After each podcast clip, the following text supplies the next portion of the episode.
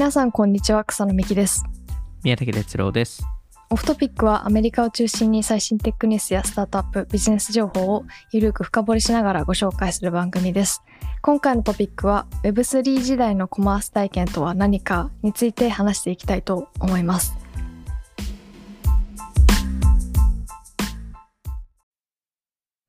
はい。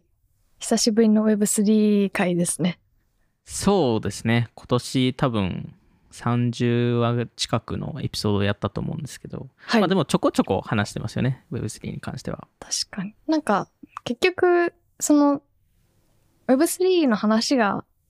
どうこうっていう前からちょっと、概念的にはちょっと近しい話を何回かしてたかもしれないですうね。ん、確かに。確かに。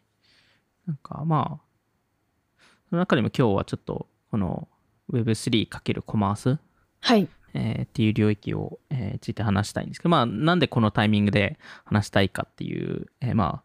あ、あの、今ってクリプト市場だと、うんまあ、冬、冬の時代じゃないですか。ちょっと下がってきてますね。ちょ,、まあ、ちょっとっていうレベルじゃないですよね。そうですね。確かに冷え込んでますね。めちゃくちゃ。よね。めちゃくちゃ寒いです。寒いですね。まあでも、なんか、その中でやっぱりその、もっとその、新しいユースケースだったり、新しいコンセプトっていうところを話すべきだなっていうところで、で、えっと、まあ、今回と、えっと、次回にわたって、えっと、まあ、特に次回なんですけど、あの、はいちょっと今まで多分、その、オンラインコマースの中であまりなかった体験が、その Web3 だと可能になるみたいな話を多分していくと思うんですけど、はい。あの、ただ、まだその、一番正しいユースケースっていうのが、正直僕の中でも答えっていうのがまだなくて、うーん。なんかいくつか事例とかは、あの、今回と次回あげるんですけど、まあ正直それが普通、なんか一般普及するのかわかんないですし、あの、ただやっぱりその、根本的にコマースの体験って変わると思ってるので、まあそういうところで、えっと、まあなんでその Web3 がそういうのを可能にするのかっていう話をしたいのと、まああと今回とその次回のポッドキャストの中で、まあ聞いてくだ、あの、くださってるそのリスナーさんとかからも、なんか、こういう、なんかこういう概念があったらこういう、なんかアイデアがあるんじゃないかとか、なんかそういうのは、うんなんか一緒にあのブレインストーミングしていきたいなっていう感覚でちょっと話していきたいなっていうところですね。ぜひ感想を聞かせてほしいですね。いや、こう思うよ、みたいなこ。とがあればぜひツイッターとかで聞かせてもらいたいなっていうところなんですけど、えっと月曜日にもうちょっと話変わるんですけど、はい月曜日にあの告知はしたと思うんですけどあのバイツ Spotify オリジナルで配信してるバイツ by オフトピックがシーズン38月から始まりますということで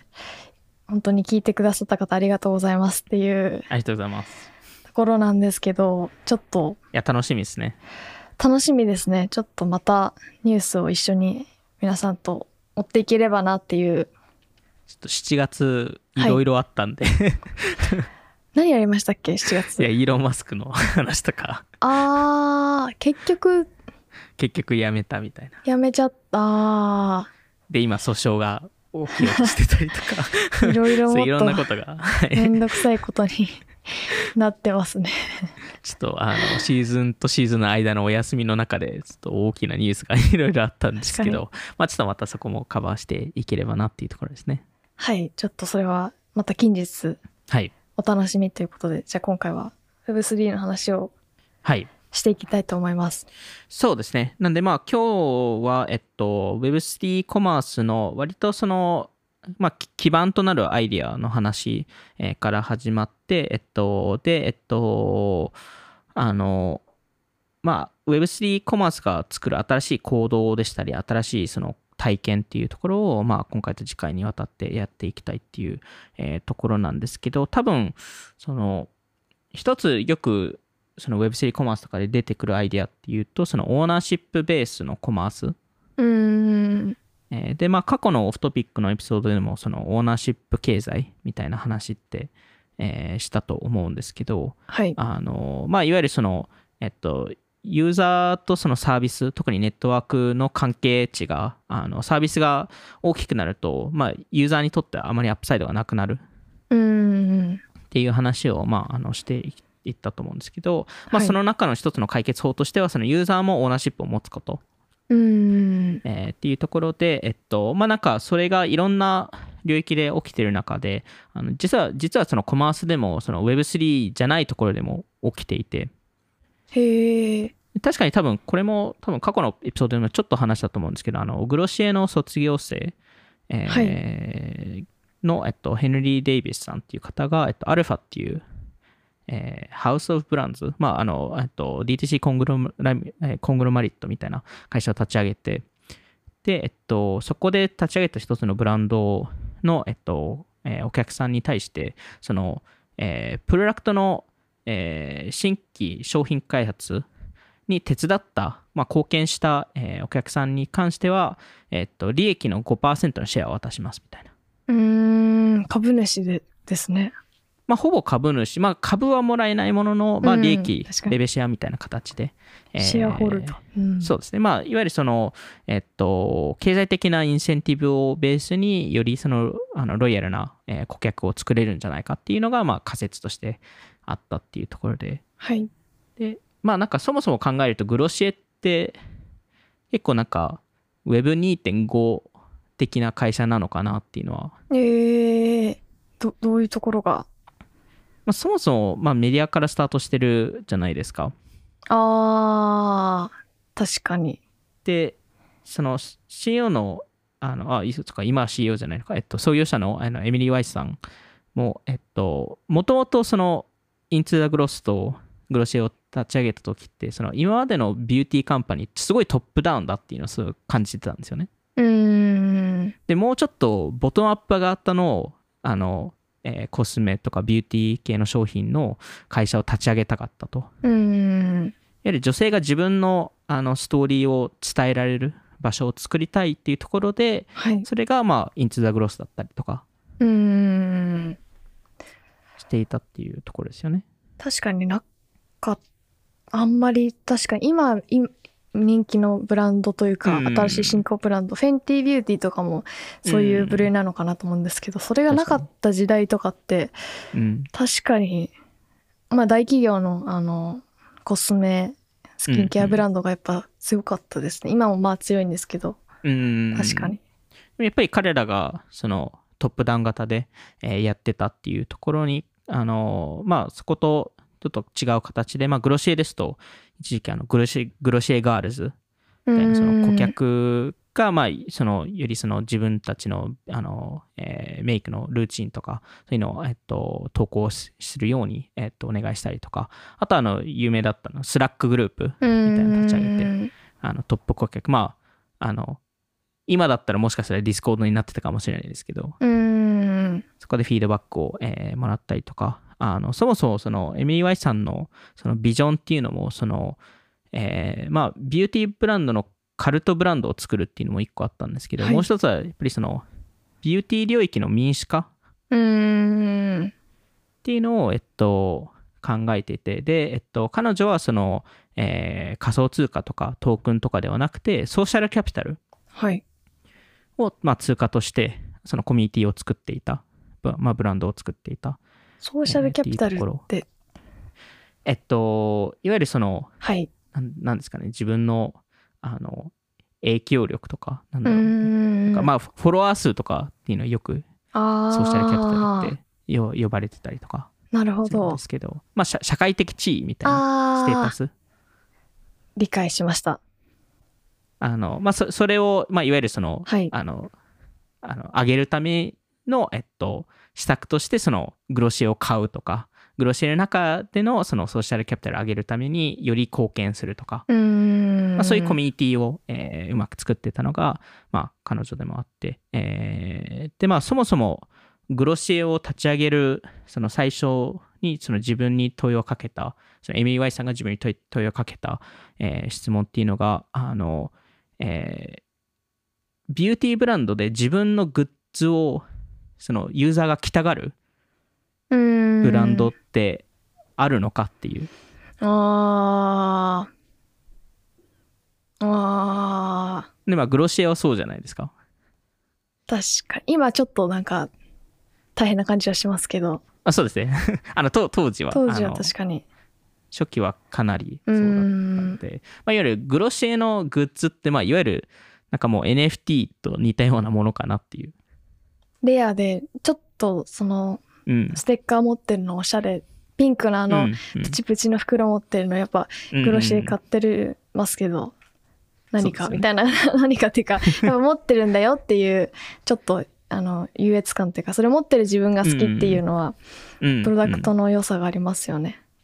やっぱステータスの証でもありましたし、うん。まあ、そのソーシャルキャピタルにつながったえーものでして、まあ、いわゆるその自分のプロフィール写真を NFT に変えるのと自分その、えー、とグロシエのグッズを着るの、えーパーカーとか売ってましたけどそういうのを着るのも、まあ、割と似たようなことなのかなっていうのは思いますし、あとやっぱり卒業生がそのグロシエのその、えーグロシエから学んだそのコミュニティ作りとかはい。それで自分たちのバージョンのグロシエを作ろうとしたりとか、うーん。まあ、それもなんかまああの無理やり言うとコンポーザビリティに近しいものですし。でもやっぱりエミリーさんのコミュニティ力が発揮されてるブランドがあるかっていうと難しい。アルファも結局なくなったじゃないですか。結 うん。局ソフトウェアサービスになっちゃいましたけど、はいなんかそういう意味で言うとエミリーさんの凄みはいやなほんとすごいですよねところなんかやっぱ再現できない凄さがあるんだろうなっていうのは思いますね。うんまあ一部タイミングだったっていうのもあるかもしれないですけどまあでもでも本当に言う通りであのエミリーさんグロシエみたいなあの特に初期のコミュニティを作れた会社は今のところにないかなと思うので、そこはすごいなって思います。しあとファンが勝手にコミュニティ作ってくれるじゃないですかグロシエの周りに。それこそ草野さん前話したあのグロシエボーイフレンズでしたっけ？うーんなんかグロシエのファンアカウントなのか公式でやってるのかもちょっと謎なんですけど、グロシエの店舗に行ってちょっと休憩してるあの、うん。彼氏の写真をあのめなとなんていうかリポストしてるのかわかんないですけどいつも投稿してる人がいて。うんうんそういう意味で、まあ、ミーム化してってあのグロシエあるあるみたいな感じで人気のアカウントなんですけど、それも一つのコンテンツになってるのがすごいですよね。うん。なのでやっぱそういうなんか UGC コンテンツとかうんをうまく活用してるのもやっぱグロシエのまあ今だと結構いろんな D2C ブランドもやってますけどやっぱ当時グロシエはそれはつすごい強くて。で逆になんなんですかねなんかぱり自分がそのコミュニティの中にいるからこそあとそのその中でのソーシャルキャピタル、はい、えーステータスを求めているからその UGC, UGC コンテンツが上がっていくる。うーん。でえっとあの一番のステータスは自分のコンテンツがグロシエのインスタのページにストーリーにの載るとか。あー。なるほど。まあ、うまくその仕組みが回ってたなっていうところで、まあ、あの、あの、NFT コミュニティの中でもなんか似たような仕組みとかって、やっぱり自分がそのコミュニティの中に、まあ自分が投資してるので、だからこそ、よりその、もっと、で、自分でもそのプロモーションして、して、しあの、ししたりとか、えーすると思うんですけど、まあそれがなんか最近ですと、もう少しその UGC コンテンツに対して、えーお金を払うサービス、うーんあの、まあ、キャッシュバックみたいな制度みたいなのも出てきてるんですけど、その、まあ、あの、次、次に来るのが多分、いわゆるオーナーシップ型。うーんまあ、貢献すると、あの、ブランドのオーナーシップを、えーもらえますっていうところで、まあ、いわゆる、なんですかね、あの、ヘッドレスブランドって呼呼ぶべきなのかわかんないですけど、うーんそういうアイディアも、まあ、出てくるんじゃないかっていうところですね。ヘッドレスってその概念的にはヘッドレスコマースから来てるんですか？そのえっと、まあ、そのヘッドレス頭がないっていう、はい。あの、まあ、いわゆるその一人のリーダーあがいないい中でブランドを立ち上げるっていう意味合いあーあな。るほど。なるほどなるほど。はい。なんで、あの、ヘッドレスコマースとかってよくあのソフトウェアの概念とかで、はい。えー言われると思うんですけど、そそれとはちょっと違う話です。うーん。理解なんで、まあしました、正直そういう、そのヘッドレスブランドっていうコンセプト自体がワークするのかは正直僕もわからないんですけど、あの、なんかまあ、一つ面白いプロジェクトになりそうだなと思いますね。そういうのがもし出てきた場合。えー、でもなんかわかんない私的にはなんかやっぱりお金が発生しないからこそうん。いいところもあるような気気がしてて、うんうんなんかインセンティブが発生しました発生するからなんかこう投稿しようファンでなんかこうこうコミュニティに還元するような行動をしようって思ってる自分が なんかちょっと嫌になっちゃいそうだなと思って。うん、いやでもそれすごい大事だと思いますよ。だ。からその結局なんかそれそこ難しいですよね。なんかそこのバランスというかそのなんか本当に純粋で好きだからやってるだけだし、何かにとそのブランドにとってなんかただちょっと認知されるだけでもいい。うん。ただうん見てもらえたら嬉しいなみたいな。そういう気持ちと何かそのアルファみたいなうん、ちょっとインセンティブとうん、ちょっと競争が生まれる仕組みうん、なんで他の人とよりいい貢献するという行動ってちょっとまたコミュニティの作り方が変わってきそうだなって気もしました。だいぶ変わってきますよね。なんでやっぱりその金銭的なインセンティブがどこまで重要なのかっていうところはあると思うんですよね。うん結局それってなんかまああのコミュニティ汚すっていう多分思う人もいると思いますしいわゆるその投資目的で来る人たちもいると思うのでやっぱりそのコマースブランドを立ち上げる中でそういうのが必要なのかそれともそのいわゆるその草野さんが言ったようにその認知されるとかそのコミュニティの中で、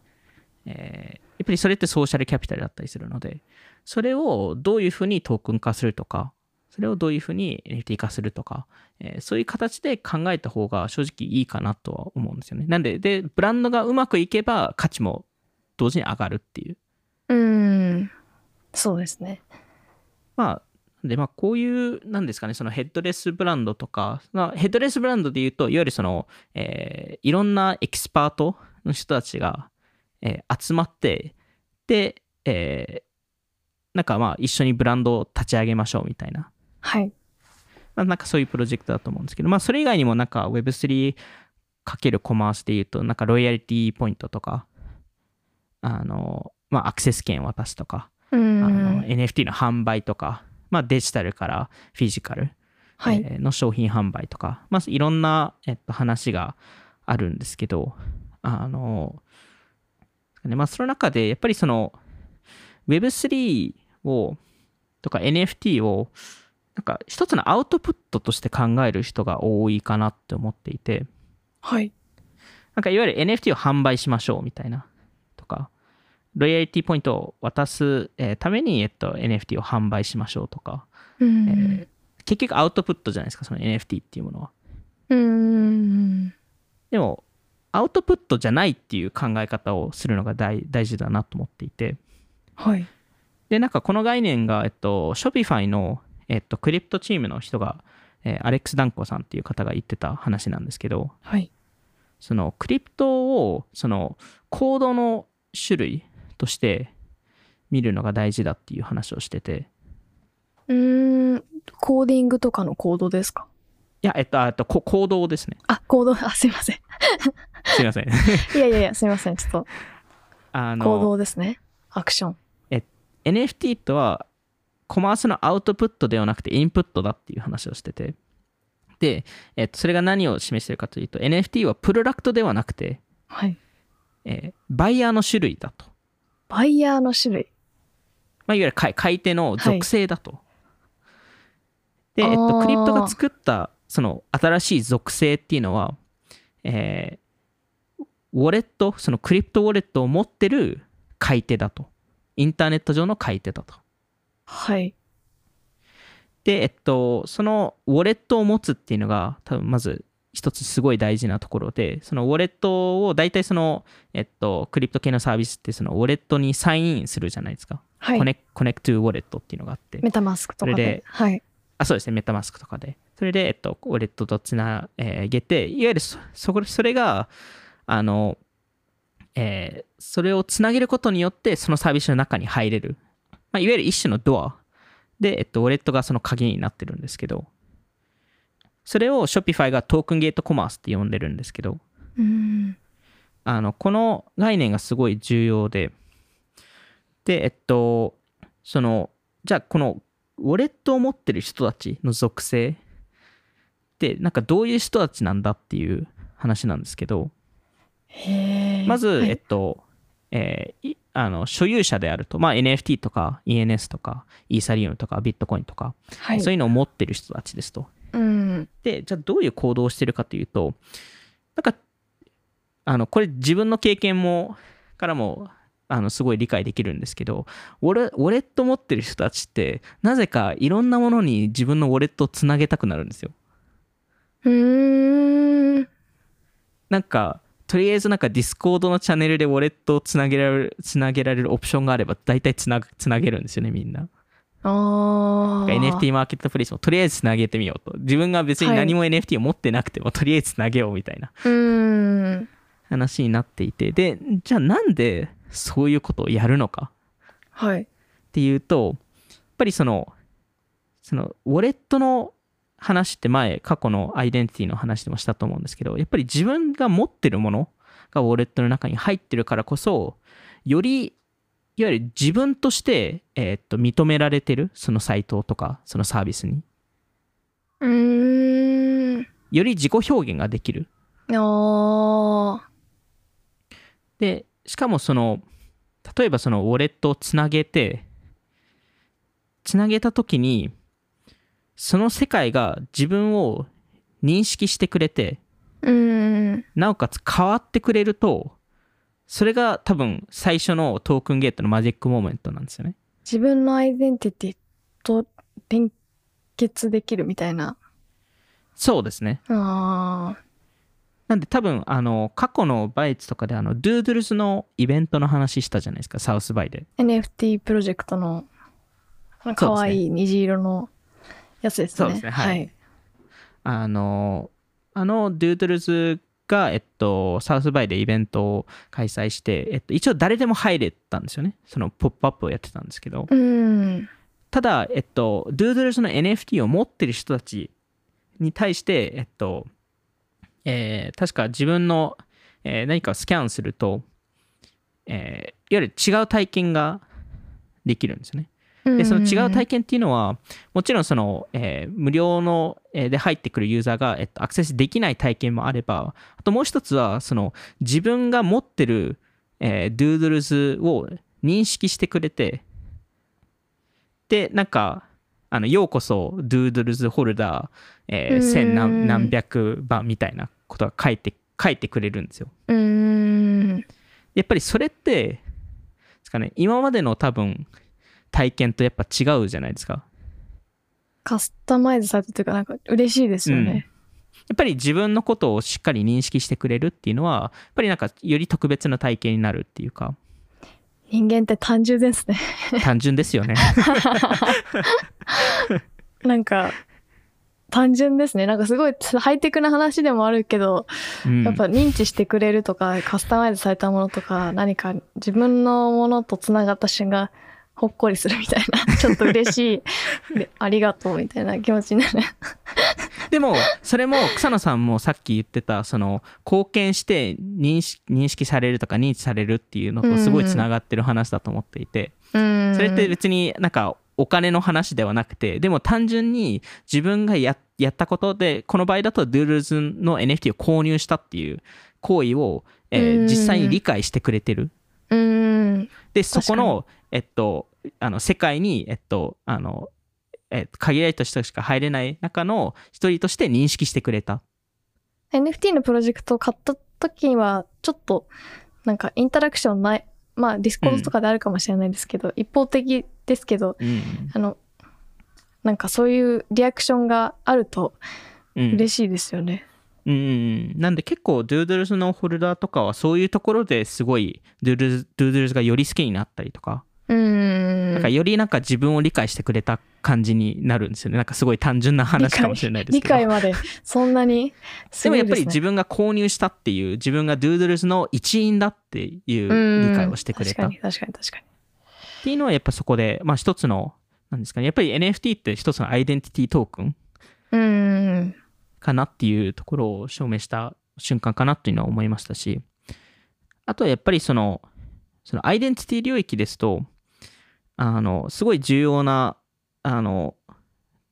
なんですかね要素を NFT で、えー NFT が持っていて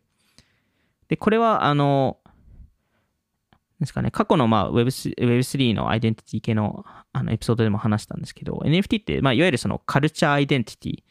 トークンでも、えーありますしで、ブランドっていわゆるその、人の集まりじゃないですか。うん。人が、まあ、同じあのブランドの商商品とか購入する、まあ、いわゆるグループはい。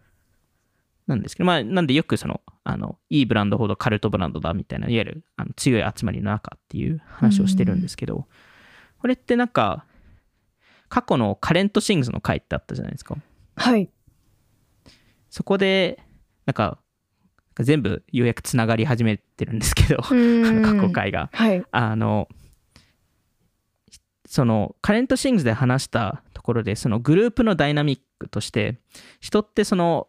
えーグループの一員であることを証明したくて、うん。で、さらに、えーよりそのグループ内で自分がそのグループが思ってることに対してケアしてますっていうのを、よりその,、えーそのトピックについてあ熱い気持ちを持ってるっていうのを証明したがるんですよね。うん。なんで、まあ、よくあの、あの、あの銃の例とか多分、わかりやすいと思うんですけど、あの、銃の反対派と、えー賛同してる派で、えっと、分かれた時に、まあ、そあの、最終的により、あの、えーまあ、そこを別々のグループで分分けて、あの、雑談をさせると、より、えー反対派の人は反対派になって、うん。で、賛同派の人たちは、あの、3時間後により賛同派になるんですけど、あの、やっぱりまあ自分がよりそのいいメンバーであることを証明したいっうん。ていうところで、まあ、あの、で、これが、じゃあブランドの中でどういうふうにワークするのかっていうと、えーその、フィットインとスタンドアウトっていうコンセプトがあって、はい。で、フィットインっていうのは、まずコミュニティのメンバーであることを証明する。うん。で、まあ、NFT ですと、例えば、このクローン X の NFT を持ってますと。はい。なので、このクローン X のコミュニティに入ってますと。うん。で、その中のスタンドアウト。まあ、その、えーこの特定のクローン X を持ってますと。はい。で、この特定のクローン X はよりレアなものなんで、よりいいメンバーですよねとか。場合によっては複数のクローン X を持っているので、よりいいメンバーですよねと。うん。それは誰に対して言ってるんですか？コミュニティ内ですよね。みんなより上ですよってことですか？みんなより、まあ、貢献してますよとか。ああ。うん。でも、例えばアパレルのブランドでも似たような概念ってあると思っていて、はい。例えばその、えーブランドの特定の服、例えばあのシュプリームの服を着てますと。はい。でそうそうすると、シュプリームのコミュニティに入ってるっていうことじゃないですか。うん。でも、シュプリームのこの特定のコレクション持ってますとか、このもう1個しかない限定商品を持ってるとなると、あ、この人、シュプリームの中ですごい人なんだってなるじゃないですか。うーん。なるほど。それも多分にすごい似たような概念で。うーん。で、それって、いわゆるその、店舗内でも、例えば何か服を購入するときに、そのやり取りって店員とするケースってあるじゃないですか。例えばその店員がそのお客さんに対して、え、これ、これ、どの、あの、パーカーですかみたいな。あ、これ、2018年のコレクションのやつですよねみたいな。あーあ、その着てき着てきたものに対して。はい、着てきたものに対して。で、あ、じゃあそ、そしたら、この服どうですかみたいな。うーん。そういうのってあるじゃないですか。はい。そのインタラクションって結構店舗内だとすごい重要な要素なんですけど、うーん。そのいわゆるその複数の人たちがその一緒になんかその人が何を購入するべきかって話し合うのってオフライン上ではあるんですけどオンライン上ではないんですよ。うーん。確かに。なぜかというと自分が何を持ってるかって分かんないからっていう。うーん。でそれをいわゆる NFT を通す通せば、えーはまあ、ウォレットとかを通せばそういうのが分かるんじゃないかっていうのが、まあ、一つ大きな、えーことですと。うーん。ちょっとクールな人がわかる。なんていうか。まあ、ちょっとクールな人が分かったりとか、はい。そういうところですよね。うーん。あのやっぱりその Web3 っていうのはそのはい。あの新しいスタンダードを作ってるっていうところではい。でいわゆるそのスタンダードっていうものは、えっと、いろんなところで、えっと、受け入れられるスタンダードででそのスタンドスタンダードっていうのは例えばウォレットのああのアドレスとかトークンの ID とか、スマートコントラクトとか、いわゆるどこでも同じような扱いを受ける。うん。なんで、あのいわゆる Excel のあの、えっと、例えば CSV っていうフォーマットはい。と似てると思うんですよね。ほう。今だと多分いろんなパソコンとかでも CSV っていうファイルって開けられるじゃないですか。うーん。でも例えばそのそれが CSV じゃなくて全然知らないフォーマットだったら開けられないじゃないですか。うーん。なんで、でも開けられるっていうことによってディストリビューションが無限にあるっていう。Numbers のファイルを Windows に送られても開けられないですもんね。開けられないっていう。そうですね。そういう話だと思うんですよね。ん、なるほど。ではい。じゃあ NFT ってじゃあそそれとはい。比較すると何かというと、その CSV ファイルみたいなあのフォーマットを作ってるんですけど、じゃあ何のフォーマットを作ってる作ってるかっていうと、えっと、 culture information を、えー入れるフォーマットなんですよね。 culture information。いわゆる初めてはい。人のバイブスをコンピューター上に入れられるようになったっていう。おー。おー。で多分今までそれがすごい難しかったんですよね。はい。なんか一部はできたりとか、例えばその、えーブランドのロイヤリティプログラムみたいなのを作ると、多少なりそれは理解できたりするんですけど、でもそのブランドのものとか、その店舗でしか購入しする情報を見えなかったりするのうで。そうすると何を他に買ってるかとか、何が好きなのかっていうのが本当にわかるかっていうと多分わかんないんですね。うーん。であとアバターとかそういうものもあるんですけど、それがまだ完全に普及してないので、はい。なのでやっぱり人のバイブスっていうのが今までオンライン上だとすごい分かりにくかった。バイブスっていうのはその、その、その人のなんか雰囲気というか、テンションというまあ、か。雰囲気が多分一番。合ってるんですかね。確かに、はい。うん。でまあ特にその、そのカルチャー的な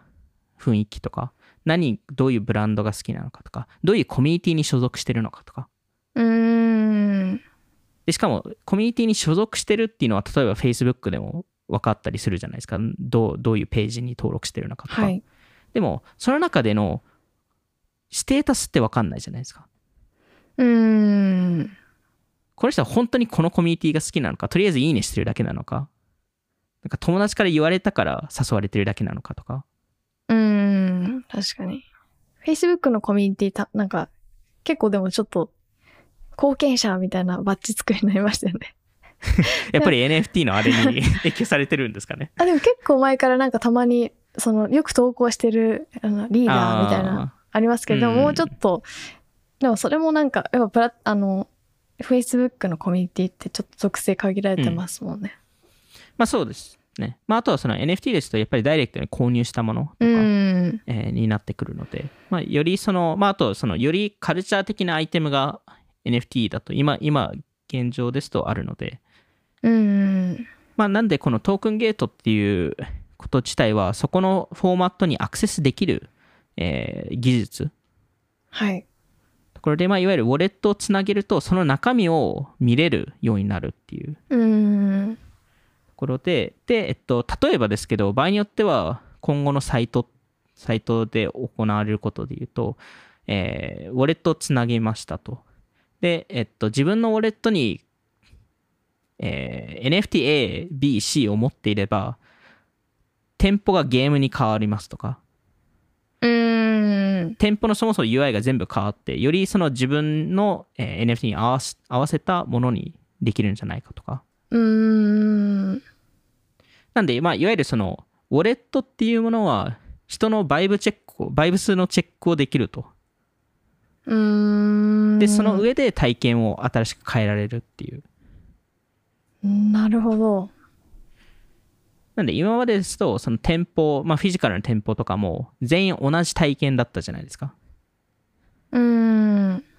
一つの体験を作るしかなくて、で、サイト上ですと多少なりそういうのはたまに変えられたと思うんですけど、やっぱりその人のバイブスっていうのを知らなかったからこそ、よりそのパーソナライズな体験っていうのができなくて、うーん。なんでまあ、その Shopify とか、まあ、あと、あの、いろんなブランドさんとかが多分狙ってるのは、その、よりその、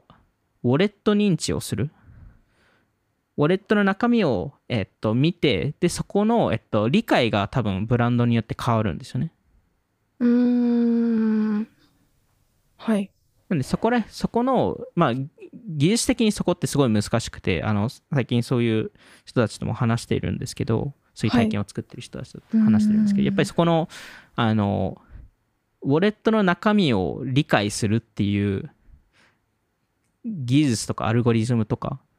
えーっていうのを開発してるのが多分まあ次のそのウォレットの、えー次のあの進化だと思うんですけど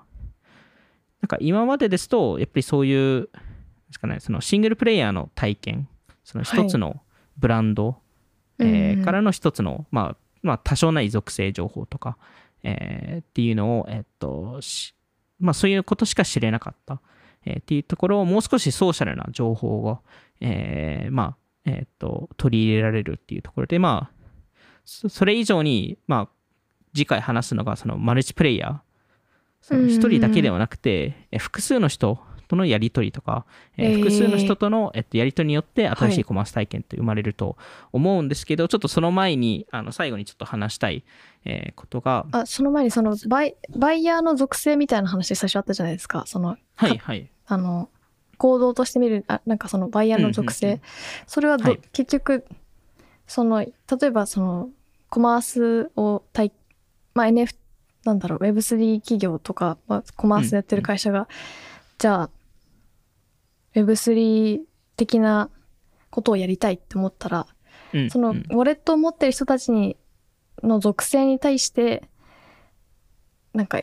やってった方がいいよね、みたいなことです。なんか、えっとままず、えっと、ウォレットを持ってる人たちが一つの属性になるってういうとこで、すねあまずはあのそれをなんかクリプトのものを作るっていう話ではなくて、えーそのウォレットを持ってる人たちって特定の行動をするっていうところをまず理解するっていうのが重要ですと。でその中で、えっと、そのリそえっと、特定の行動をするっていうのがその行動っていうのはウォレットをつなげるっていううですん。でそのウォレットをつなげるっていうのは何を意味してるかっていうとより自己表現をしたかったよりそこのコネクションを欲しがってる。うん。でじゃあそのコネクションをどうやってよりいい体験を作るかというとそこのコネクションをより、えっと、理解しなければいけないとブランド側からすると。はい。でそれはオフライン上ですとその店員がその一部役割をやっていて。なるほど。そのどういうコレクションを持ってるかとか、はい。えーそのやり取りが今までできなかったっていうところがその人のバイブスを理解するっていうのが、えー重要になってきてでブランドの仕事としては、えーそこのバイブスっていうものをどうやってその NFT としてえー表現ししあのするべきなのかとかうん。それをどうやって理解し、すえっとすればよりいい体験を提供できるのかってうん。でそもそもその体験とは何だっていう話もあるんですけどうん。なるほど。ありがとうございます。そこら辺は正直僕も正直分からなくて、その、えー体験を、例えばこの NFTABC を持ってるからゲームにするっていうのは、果たして本当に正しいのかっていうのはありますし、うん。そこの体験は正直多分いろんなものを試さないといけないっていうところだと思っていて、ただ今まで以上にそこの人を理解できる。ドゥードゥルズのあの、その、あの、認知のやり方以上に何かもっと面白いやり方ありそうですよね。絶対あると思うんですよね。うん、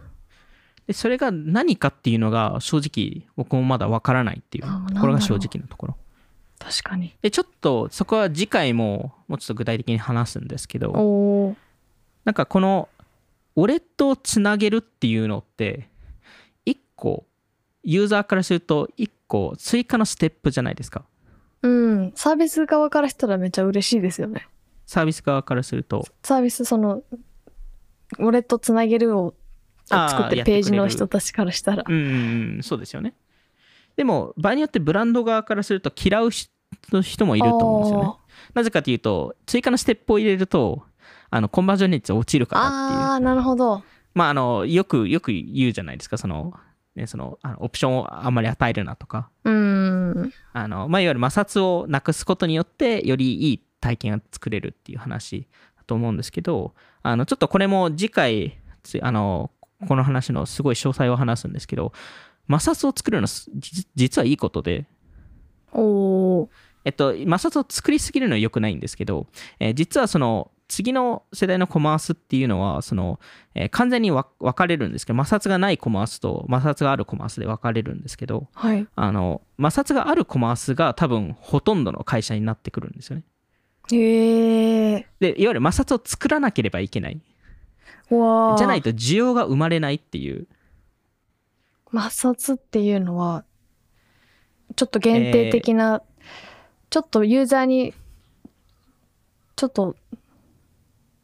アクションまあをしてもらわない。ハードルを与えるそうですアクションを与えあのやらないといけないとかちょっとチャレンジを作るとかはい。まああのよくそのリアルな店舗ですとその実際にその店舗に行かないといけないうん。っていうのって、まあ、ハードルじゃないですか1個のはい。なんで、まあ、そういうものだと思うんですけどこれの、えっと、その摩擦を作る、えーのをすごいうまく多分表現してるのってあのミュージシャンなんですようーん。で、えっと、バンドに、いまあ、ミュージシャン、アーティストさんですと、えっと、なんか、その音楽を作るのがまあ仕事じゃないですか。はい。でも、えっと、マネタイズしてるのはグッズじゃないですか、ほとんど。うーん。で、えっと、すすごい面白いのが、なんか、ミュージシャンってその、音楽を作って、で、音楽を場合によってはファンって、コアファンでも毎日聴いてくれるじゃないですか。はい。でも、グッズを買おうと思わないじゃないですか。うーん。毎日曲を聴いてても。ほとんどの人は。まあ、ほそうですね。ほとんどの人は。あの、もちろん、あの、ちそうじゃない人も全然いるとは思うんですけど、でもほとんどの人は音楽を聴いてて、それで泣いたとしても、もの、その、そのバンドのグッズを買おう買おうと、その瞬間思わないんですよね。ストリーミングで回し続ける だけな気がしますね。確かに。でもそれが普通で、いわゆるその、バンド、アーティストさんに対しとっては、その、デフォルトのステータスが、え需要がないっていうことなんですよ。そのググッズに対して。ほう。で、えっと、で、じゃあ、まあ、アーティストさんのビジネスモデル見ると、基本的に、えっと、音楽のレコーディングすると赤字になって、で、えっと、コンサートチケットを売ると、あの、えーちょっとトントンになって、で、えっと、グッズ販売して儲かるっていうはい。パターンなんで、まあ、結局ミュージシャンって、あの、コマース、コマースを売ってるんですよね。うーん。で、えっと、そそれをコマース売るために、えっと、音楽を通してオーディエンスを、あの、えー集めて、うーん。で、えっとそのグッズを作る、えっと、買わ買わせるために、えっと、理由づ理由をつけないといけないんですよね。理由付けを与えないといけないっていうところで、まあ、あのもちろんその、なんですか、テイラー・スウィットとか、あの、あの、トップアーティストになるとちょっと違うと思うんですけど、ほとんどのミュージシャンは多分そうで。はい。で、じゃあ、どこでお金儲けしてる、えーっていうのは、やっぱりこのグッズ、えーなんですけど、うーん。あ、の、グッズが、いわゆるその、売られてる割合、その、いわゆる普通オンラインで売ってる、うあの、の、えっと、売ってる、えー数と、はい。えー例えばその、えーライブコンサートはい。で売ってる割合ってどれくらいだと思います？もう、えっと、そのふ普通にオンラインで売ってる、えー割合と、はい。あの、ライブで、あの、コンサートで売る割合ってどう分かれ分かれてると思います？えー、91ぐらい。あ、でもすごい近いです。あの、えっと、8-2ぐらいで、その、あの、あえっと、8-2っていうのは、えっと、ライコンサート、コンサートが8です。うーん。で、オンラインが2っていう。コンサートに行ったら並ぶますもんね。うんね。オンラインだったらすぐ買えるのに、すぐ買えるのに、みたいな。わざわざわざわざ並んで買うじゃないですか。あの、まあ、ライブ限定のとかもありますけど、なんかやっぱりでも、そうですね。そうですよね。オンライブ行ったら、なんか買いたいな、みたいな気持ちは確かに。なりますよね。はい。なので、大体、その、これはちょっと日本で適用するか分かんないですけど、アメリカでよく言われるのは、その、オンラインのグッズ事業は、大体2週間分のツアーの売り上げと同じくらいって言われてるんですよ。へえ。なんで、結構少ないんですよ。ああ。なるほど。なんで、まあ、あの、じゃあなんで8割がコンサートで行われるかというと、その時に一番強いアーティストとファンのつあの関係性がうん作られるんですよね。いわゆるそのタイミングで需要が作られるんですよ。思い出にそうなんですよね。持って帰りたいですもんねなんかいわゆるこのこのコンサートにいましたっていうのをファンが言いたいんですよね。うんなんでいわゆるバンドっていうのはこのトークンゲートされたあのコンサートっていうものがあってその中に入ることによって、えーファンがこのこのここにいましたっていうのを見せたかったりとかそれを証明するためにこのこういうものをそのそのコンサートの中のものを購入するっていう。うん。確かに。フェスとかもそうですよね本当に。あフェスも同じですよね。そのフジロック2022って書いてあるタオルがいいみたいな そうですよね。それもなんか2021とは違いますよね。違うし別のところで買った買うのとは違いますもんねうん。やっぱその場で買うっていうのがすごい重要じゃないですか。はいなんでいわゆるその音楽そのミュージシャンがやってるのって、えーいわゆるチャレンジを作ってるんですよね。はい摩擦を作っていてそのえーっとその音楽にえっと音楽で一緒にそのライブパフォーマンスっていうのを見に行くため見に行くチャレンジを作っていてそ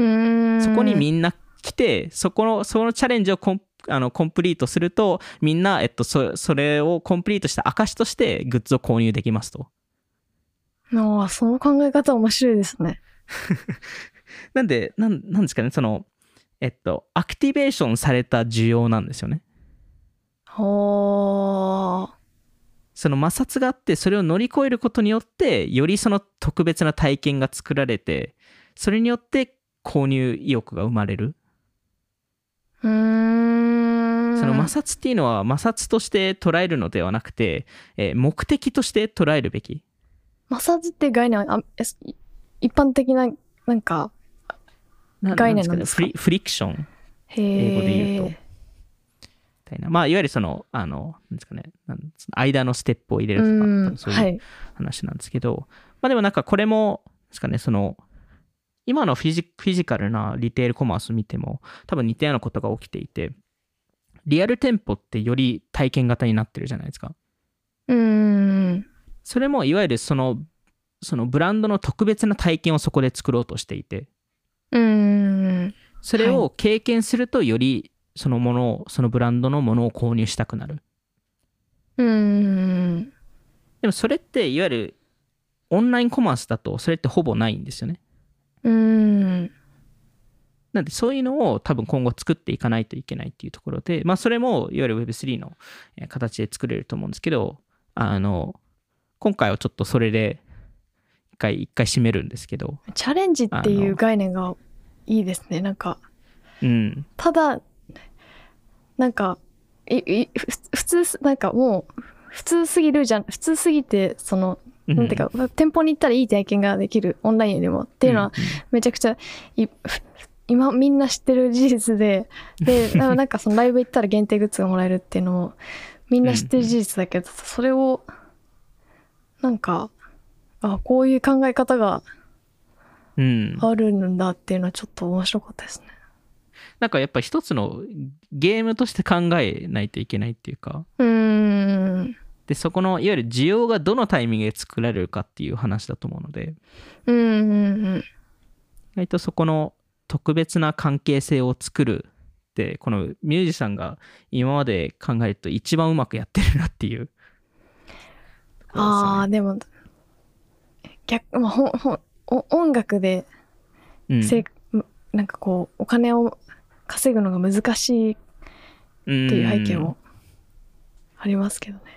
だからそこがでもすごい僕の中ですごい不思議だったんですよね。その音楽がこれだけカルチャームーブメントに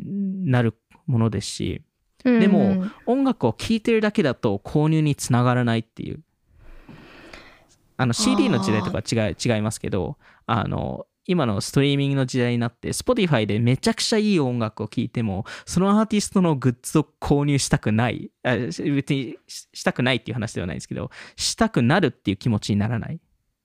うーん。ほとんどの人は。なんか、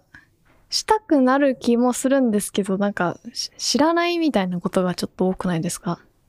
うーん。なんか、うん。知らない。うんそれこそ Spotify とかでなんかこういうグッズがありますよとか、なんか、うんなんだろうな。なんか、たまになんか、あ、このアーティストなんだ、なんか、あ、ショップある。あ、めちゃくちゃかっこいいグッズ作ってんじゃん、みたいな。でそこで買います？あー、日本国内だったら買い、国内輸送できるんだったら買います。確かに。ちょっと買ってないですえね。そこですいません。嘘つきました。あでもまあ今 Shopify でそういう体験がないのでいやいやいや。あのこれから Shopify そういうのあのああの Spotify はそういうの作ると思うんですけどあのでもやっぱりそういうのが多分ほとんどの人の場合ですと購入しないんですよねうん。みんながみんな買ってたらめちゃくちゃも儲かってますからね儲かってます そうう、100人中100人聞いて買ってたら、もう、やばいですよ。別にああの10分の10%き買ってても多分すごいことになっているアーティストいっぱいいるはずなんですけど、やっぱりでもそうなってないっていうのは一つすごい面白いことだなっていうところでじゃんじゃあどうやってその音楽っていうすごい特殊なものがあるのにでもライブじゃないと買ってくれないっていうのってななんでそんな現象になってるんだろうっていうところを調べ調べるとこういう結論になるっていう、えーところですね。ん。まあ、なんで、まあ、ちょっと今回は、あのこの、えーまあ、その、ま、あの摩擦を作るっていうはい要。請に、で終わらせていきたいと思うんですけど、ちょっと次回も、あの、その摩擦の話をちょっとしながら、えーで、それで新しい、ちょっとその、えーウォレットとかその NFT を活用した体験が、えーどういう形になれるかっていうところで、で、その中で、えーちょっとプレビューを出すと、えー個人的にすごい、ここ数ヶ月間すごい考えてる、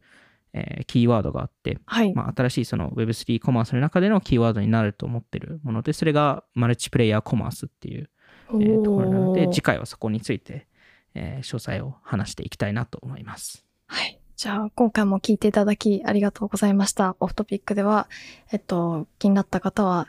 ぜひ、オフトピック GP のフォローお願いします。そして、えっと、バイツも8月からまた再開、あの、シーズン3がスタートするので、ぜひ、フォローしてみてください。それではまた次回お会いしましょう。さようなら。さようなら。